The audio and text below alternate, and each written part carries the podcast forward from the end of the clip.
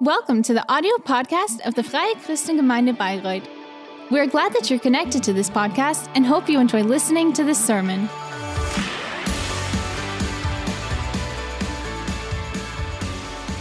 It's so valuable, especially when in these kinds of times that you have people that you can trust, people that are loyal to you, that still serve with you, who are ready to serve. And I love that, and I I know to appreciate it even more, especially right now that we can still come together and celebrate God. So if you're here this morning, a warm welcome. If you're at home and watching us from home, welcome. I'm excited to start our new series that we're calling Easter Hotspots. Easter Hotspots. We are coming up to Easter uh, celebration to celebrate the largest gift, the precious gift that anybody's ever given us that Jesus, the Son of God, came to this earth, that He gave us His life, He died on the cross, and when we believe in Him, He will forgive our sins, that we'll be reconciled with God. And that when we accept that, then we will have an eternal life, a new life already now, already, that we'll have this new life. It will start today. And so we named this series Easter Hotspots. So, what are hotspots? Um, well, now we already have some associations with hotspots, but but uh, easy translation is just a hot point. So in geology, it means especially hot regions of the mantle of the earth. And the it means especially volcanic eruptions. That is also a hot spot. Most people know hotspots as a Wi-Fi point. No, everybody has a flat rate nowadays, but still, that's also a hotspot, a place where we can have a connection. But in general, a hotspot is a place of attraction. It, something special about this place that's been affected by this place. Maybe conflict potential where you say, it's a powder cake, it is a burning point. Or also a point like now we know through Corona, a place where there's a large risk of infection.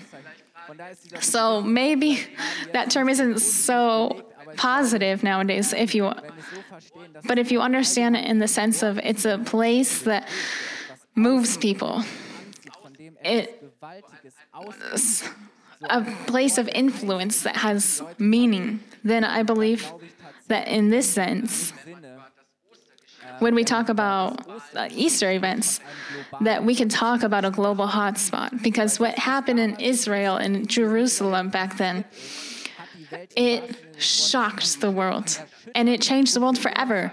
And I just want to say that that affects us up until today. And we want to invite you on the next Sundays until Easter. We are going to talk about the hot spots of the Easter story, these decisive places, these burning points, these focal points. And in these places we want to visit, we want we want to go through the last stages of Jesus on the way to his resur- his resurrection. Like um, pinpoints on a map, we're going to go from place to place and we want to take you with us. So in total, there's five hotspots. Today, we're going to start with the Great Hall, or also known as the Upper Room. That's where Jesus had his Last Supper with his disciples. And then we're going to visit Gethsemane, the garden where Jesus was trialed and arrested. We're going to go to the courtroom where Jesus stood before the high court and he was judged in front of the Romans, uh, Herodes. And then we're going to go to Golgotha, the hot spot where Jesus died, where the earth, in the most true sense, was shaken.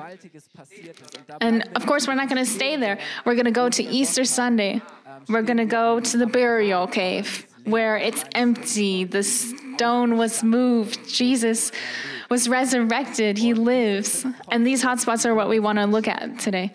So I'm going to invite you to come with us on our way because I believe that these hotspots could also be a hotspot for your life because they're places of change. And I want to start with the, the Great Hall or the upper room, whichever way you want to translate that. The hotspot of the Easter events, and also a hotspot from those times back then was Jerusalem, where all these places happened in Jerusalem. And in times of Jesus, Ro- Jerusalem was occupied by the Romans. And Israel, eh, so I'm going to say, was Israel was difficult, to say it nicely. Israel was a true challenge because Jews, Jews just believed in one God. And in other in other cultures, people lived, believed in so many gods, but these Jews just believed in one with their temples and their sacrifices. And that was difficult for the Romans. And the Jews uh, enjoyed these kind of different rites, they were treated differently. But the religious center was the temple, that was the place of God. And Jesus and his disciples came from the from the regions around for Passover. There was a pilgrimage fest, and Jewish men were supposed to come to the temple in Jerusalem for this festival. And we read about that as a child. They they go there as a pilgrimage. It was groups they were weeks and days. They were on this journey and, and it became jerusalem was so euphoric for them. There was just movement everywhere every, all the places around jerusalem uh, all the hotels everything was booked out everything was full. And the estimation of how many um, inhabitants Jerusalem had, it, it goes from 40 to 120,000 people. But for the Passover, there, there were so many more people. There was a huge multiple of people. There was tents everywhere, also outside of the city, everywhere. They were overflowing with people. A Roman um, writer said that in during Passover there was two and a half million people.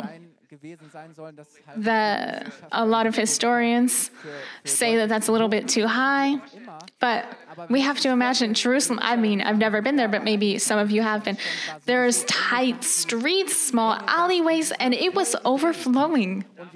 And this writer said there was about 25,000 lambs were slaughtered for this. So it means there was blood everywhere for the Romans. This was the worst case scenario. Every time there was this festival, the troops were just incredibly strengthened. There were riots, there were attacks, there were terror attacks. They would target Roman troops. It means it was, it was really just a powder cake. And that means that the religious elite decided to take Jesus out of the way completely, to kill him. And that was such a big topic of discussion. Everybody knew Jesus woke Lazarus from the dead. There was just so much unrest. And they said, okay, we need to get Jesus out of the way.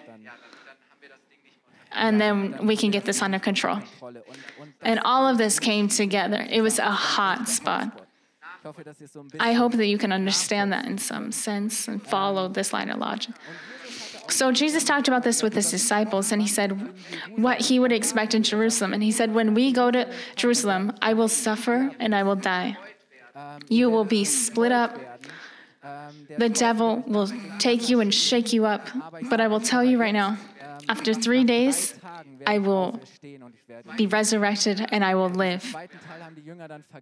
And what the disciples forgot is he, Jesus was prepared, and Jesus said, That's the last station. That's what my calling is. That's what I'm here to fulfill. This is the hotspot of my life.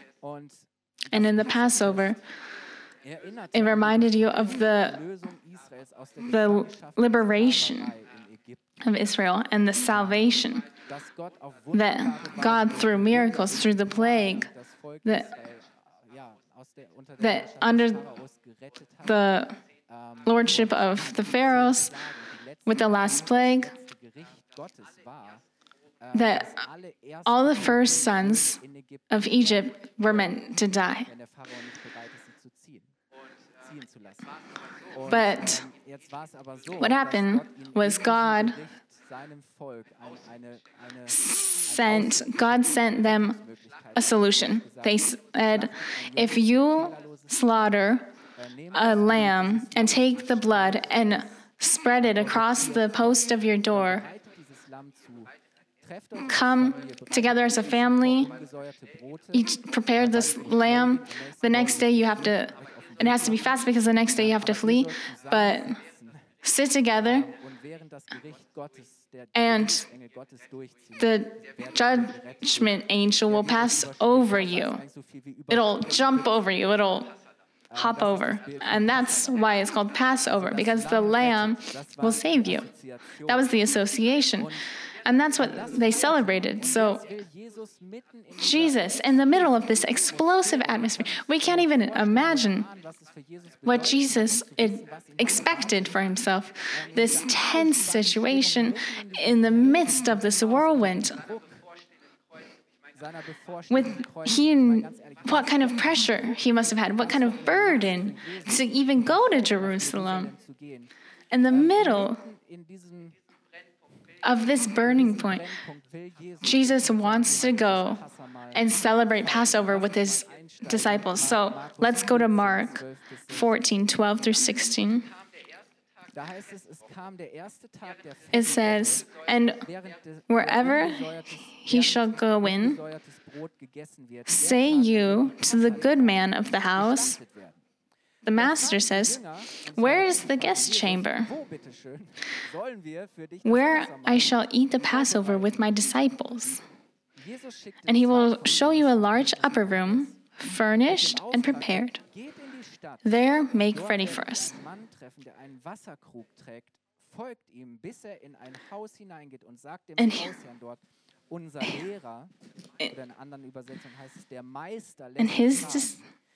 so, which upper room shall I eat Passover with my disciples? And he will show you a large upper room, furnished and prepared. There make ready for us. And his disciples went forth and came into the city and found as he had said to them, and they made ready the Passover hatte und bereiteten das Passamahl vor. I think two or three years ago, I spoke just about this room. That there was such a message that, that Jesus had prepared a room for the disciples, around a room that they could be together. So go ahead and imagine that. Amidst all of this hotspots and the tension and the threats and the fear and the concern and the hectic and the insecurity.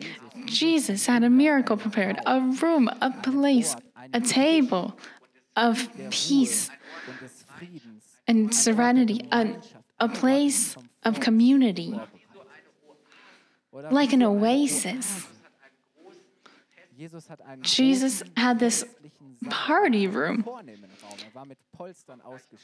it was already prepared with cushions. Jesus prepared this room. It was equipped with the best of everything. It was exactly as Jesus had said it would be. And Peter and John they they said that this they were meant to prepare the lamb. I don't know how how that went, but they were standing in the kitchen and they prepared the lamb, and it was a celebratory dinner. They they prepared for hours. They uh, prepared at the table together in a special way. A lot of people a lot of people celebrated this, but the fact that Jesus celebrated this was different. It was special. So let's keep reading. I'm going to go ahead and jump to Jesus, uh, to Lucas 22, 14 to 16. And when the hour was come, he sat down, and the twelve apostles with him. And he said to them, With desire, I have desired to eat this Passover with you before I suffer. For I say to you, I will not any more eat thereof until it be fulfilled in the kingdom of God. Dann hat sich erfüllt, wofür das Fest jetzt nur ein Zeichen ist. So Jesus said, I'm going to celebrate now with you for the last time.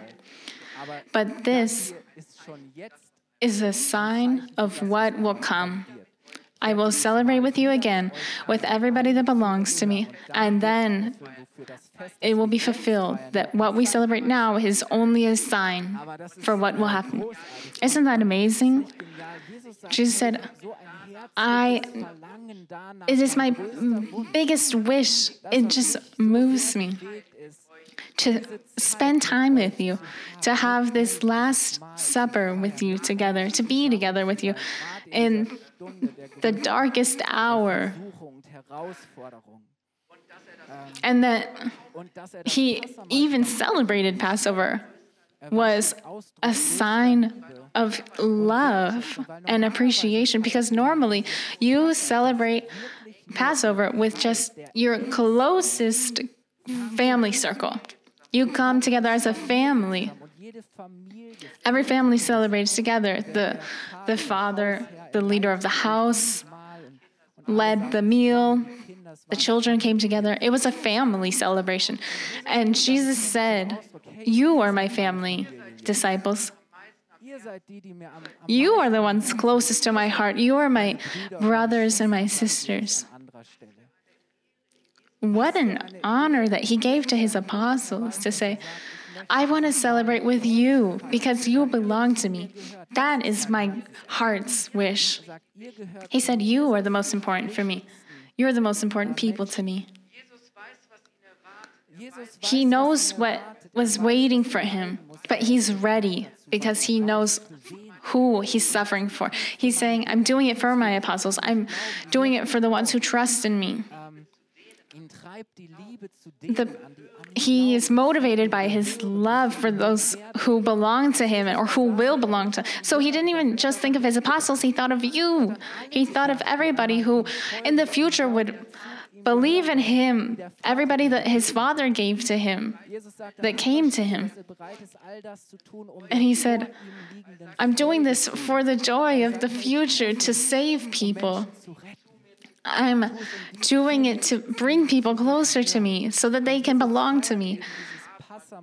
And he said in the evening, I'm not celebrating to follow a tradition.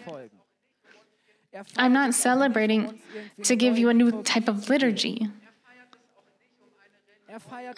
I'm not doing it to create a new religion. That wasn't some kind of foundation, a new institution. No, Jesus celebrated to start a family, to make a family. He did it to establish a table, a place of community with him and with everybody around him. That's what Jesus is doing. This is the table that he established, that he prepared, and he invited everybody and said, and this is this is this is the festival in the riches of God where everything is prepared. And then he'll send his servants to say, Come, you're invited. That's what it's a picture for. It was a place of community and relationships. That alone was already a message. And the second thing that was so amazing was that Jesus rearranged the seating arrangements. He completely mixed them up. We were already impressed with this, with the picture from Leonardo da Vinci, and everybody sitting like this on. So back then, people didn't sit at a table, you laid down kind of on it, you leaned on. I think for me, that would become uncomfortable over time, but you laid at the table. And you, you sat in kind of a U shape. That's what they took from the, the Romans. It was called triclinium. And it was in a U shape. So, not everybody could sit down where they wanted to. A host, Jesus in this case, would tell everybody where you're supposed to sit. That he would lay out the seating arrangements. So the most important place were right and left from the host.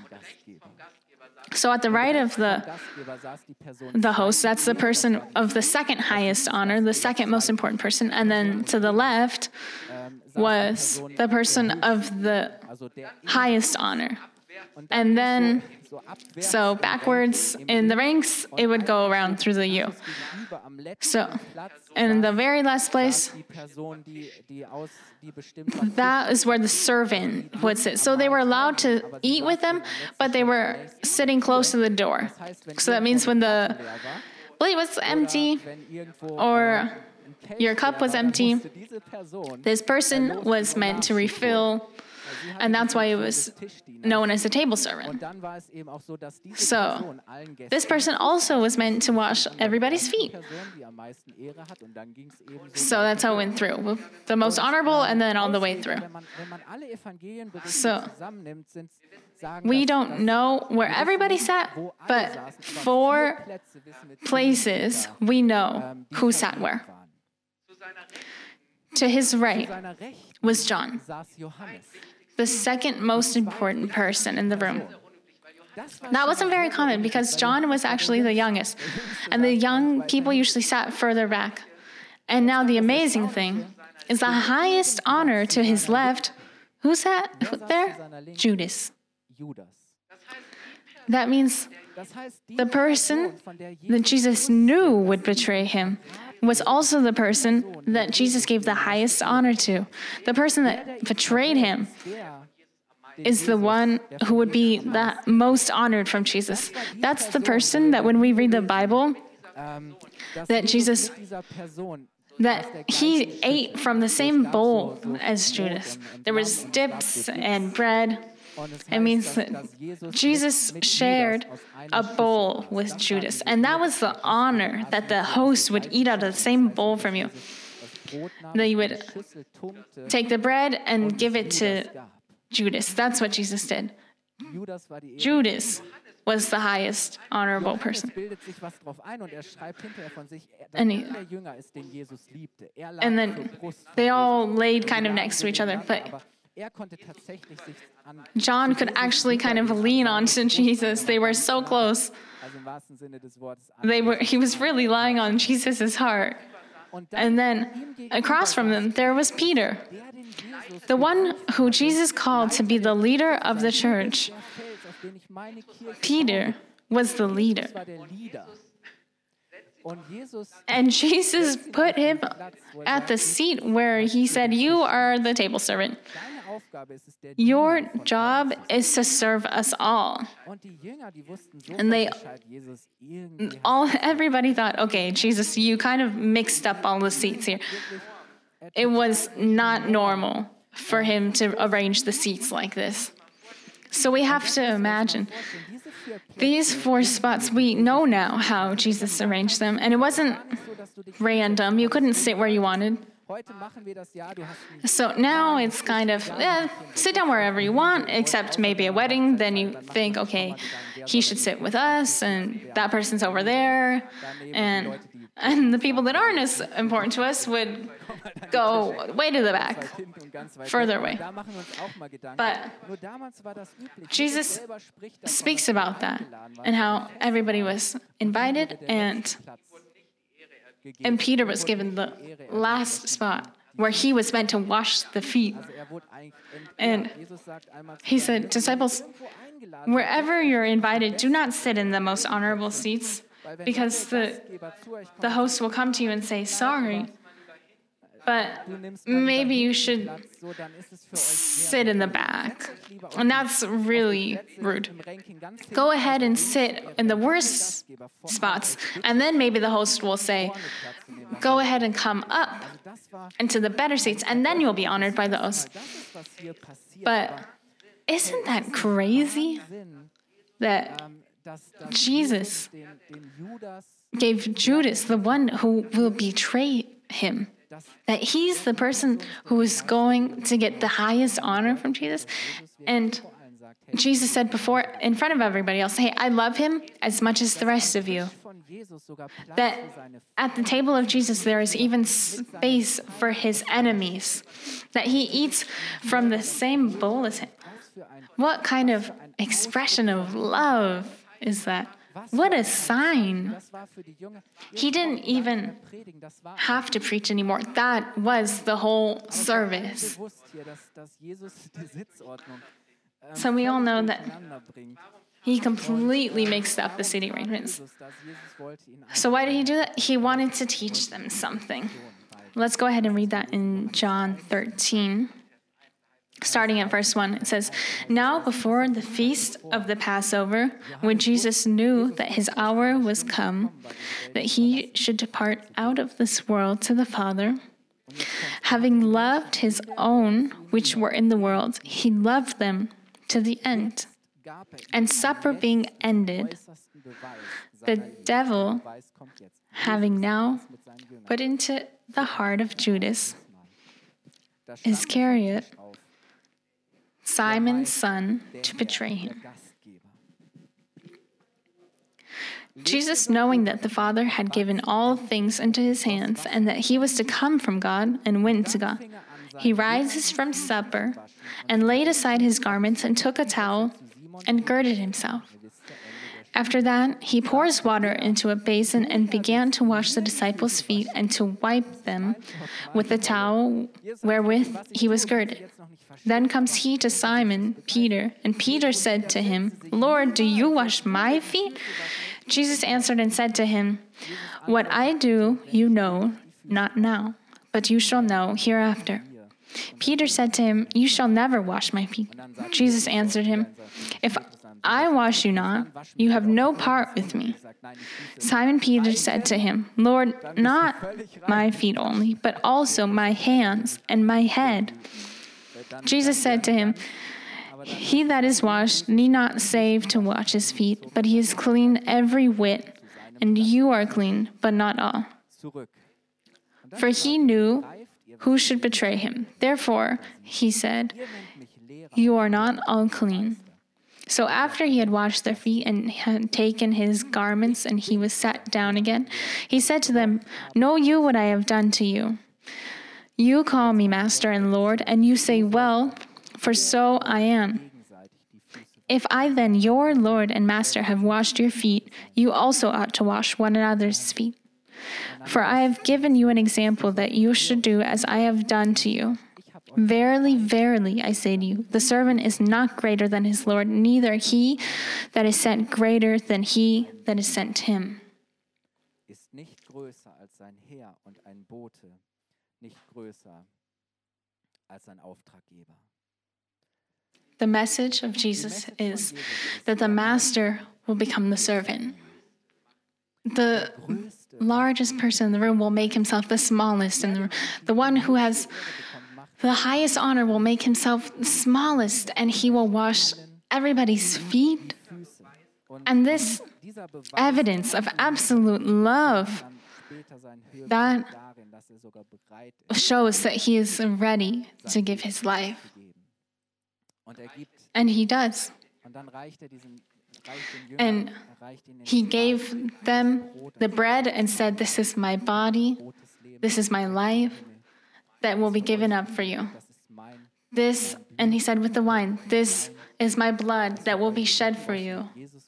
And that's how Jesus made clear to them I am the Lamb of sacrifice. And you know,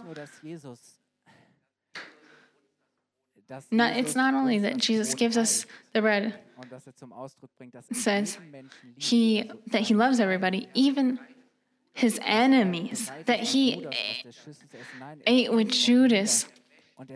And then he takes the bowl and washes everybody's feet because he's not too big to serve them. And he said, If I'm the master and if I'm ready to serve and you follow me, then do as I have done. Then serve one another. Jesus made it clear. John spoke about that, that the, that the apostles argued amongst themselves who is the biggest, they should be the greatest server. So, the leader is also a server. For a leader is nothing too Äh, small. Jesus prepared this table for them. And you know what's so amazing? Is that he reserved a spot for you at his table for everybody. Everybody is invited to his table. And you can you can leave this if Jesus invites you to belong to him.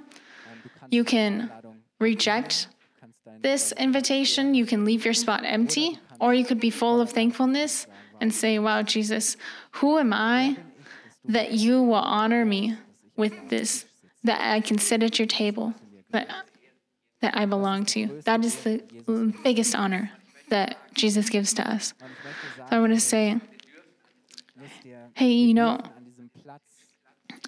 we're allowed at this table. We're allowed to have Jesus serve us. But Jesus calls us to follow him. And that means that we will also become servants and we have to start serving others. And you know, for you, a spot at the table with the Lord, Jesus wants a relationship with you, but but you're not only with Jesus at the table, you're with everybody else. So it's also a calling to have a relationship with everybody else as well. You can't separate it. You can't have a relationship with Jesus without having a relationship with the other people at the table and serving them as well, the people who also belong to me. So I want to close with the words from Paul in 1 Corinthians 12 23 through 26. It says, For I have received of the Lord that which I also delivered to you. And the Lord Jesus, the same night in which he was betrayed, took bread. And when he had given thanks, he broke it and said, Take, eat. This is my body, which was broken for you. This do in remembrance of me.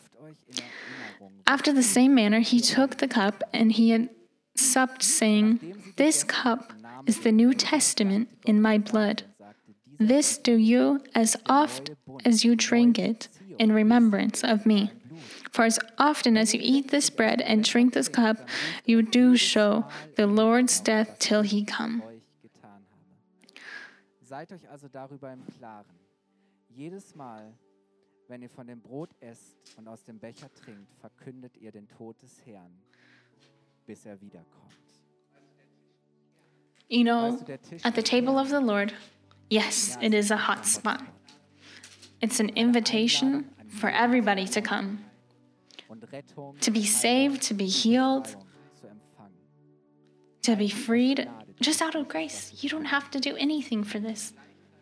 And at the same time, it's an invitation from Jesus to be a servant to others.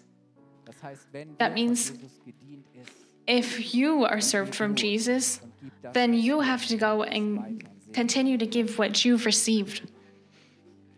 You know, when I belong to Jesus, then I will be honored.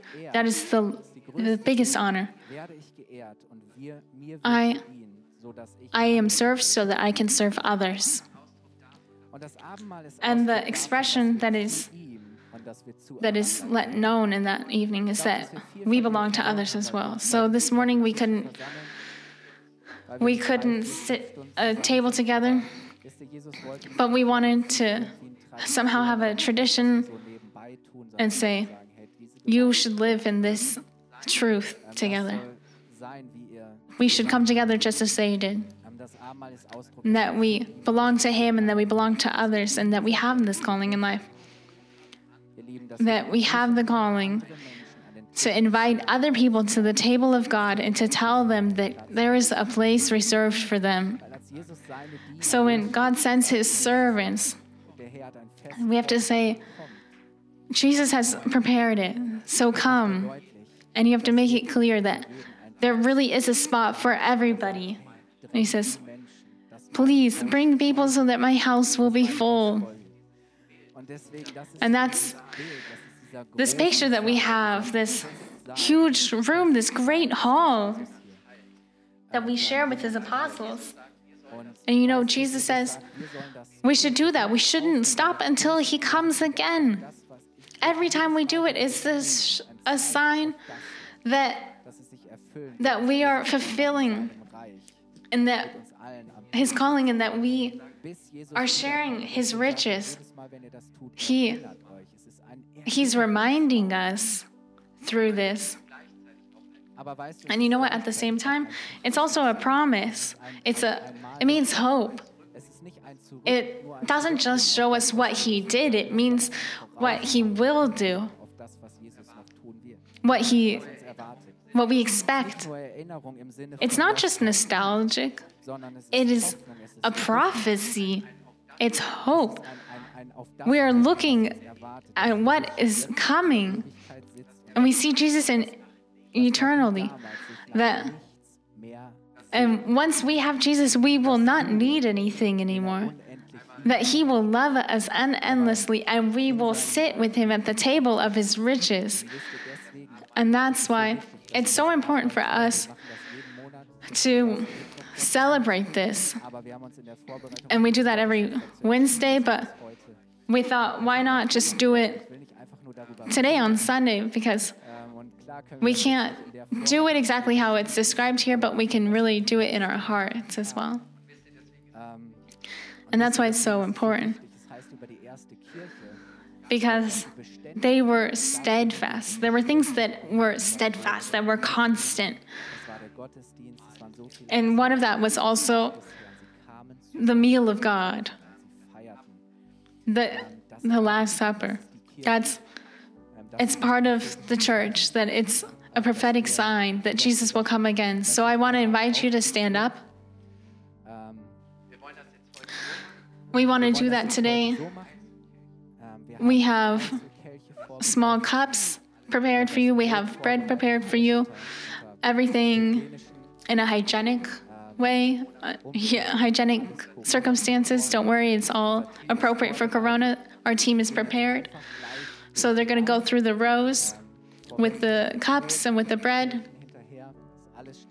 You don't need to be worried. You don't need to be afraid. So, Just go ahead and hold both things in your hand first. Don't take it yet. Just take your bread and your cup. And when everybody has one, and also you at home, if you're in your living room, go ahead and you could also prepare something for yourself. After this song, maybe we'll sing another refrain. Then I want to bless you. and Once I've blessed you, then we can very briefly take off our masks so you could take in the bread and the blood. And that's how we'll close today. All right? Jesus, wir können dir nur ewig danken. Jesus, we can be eternally thankful for what you've done for us. Thank you for being unendless, for your unconditional love. Thank you that that you turn into a servant for us, that nothing is too shameful for you, and that everything is valuable to you, and that you gave your life to us. Lord, we thank you that that you start you didn't start a religion with us you created a relationship this possibility to have a god a relationship to god or our heavenly father that you lifted up the sins that we were washed with your blood that we could stand before you in front of god and that we also have a relationship to one another through your blood through your forgiveness through your love that we can be with one another that we can be there for one another. Through this through your holy ghost we are allowed to do this, and we thank you for what you've done for us. And we are so joyful for what we expect, and that we will be allowed to reconnect with you and your heavens. So we want to celebrate that. Lord, we thank you for preparing a table for us.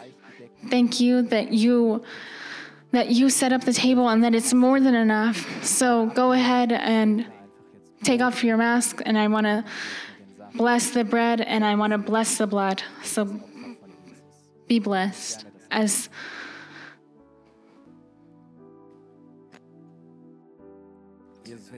Jesus, we thank you for saving us. We thank you for liberating us, for healing us.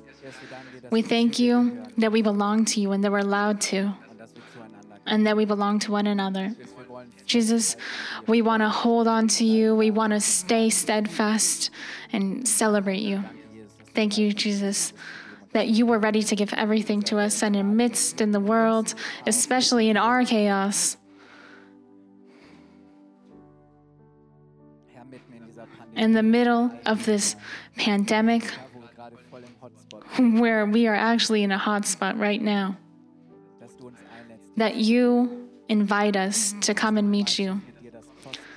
That the, the community that we have with you is the most precious, valuable thing.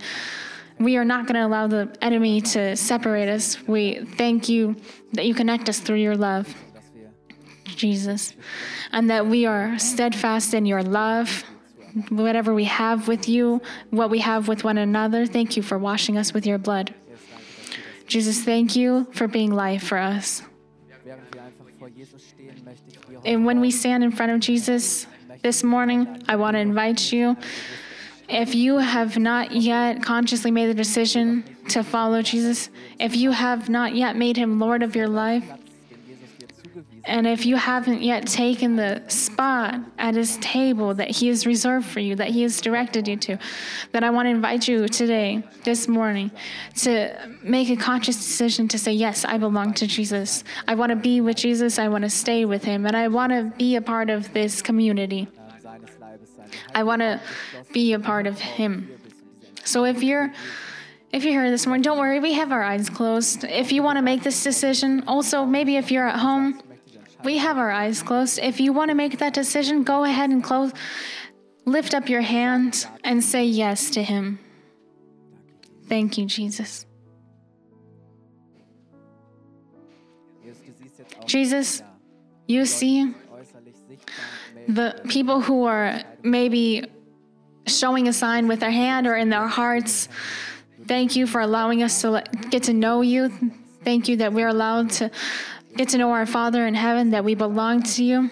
Thank you for filling us with your ghost and that you give us the consciousness that we are your children and that nothing can separate us from God's love. So thank you, Jesus.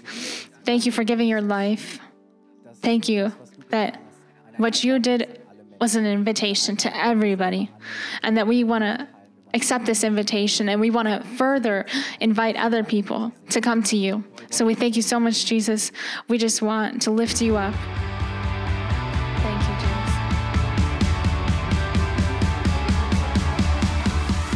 If you liked the sermon, feel free to share it with your friends or leave us a comment. We would be glad to personally get to know you, and you're warmly invited to visit any of our Sunday services. You can find more information on our website at www.fcg-bayreuth.de.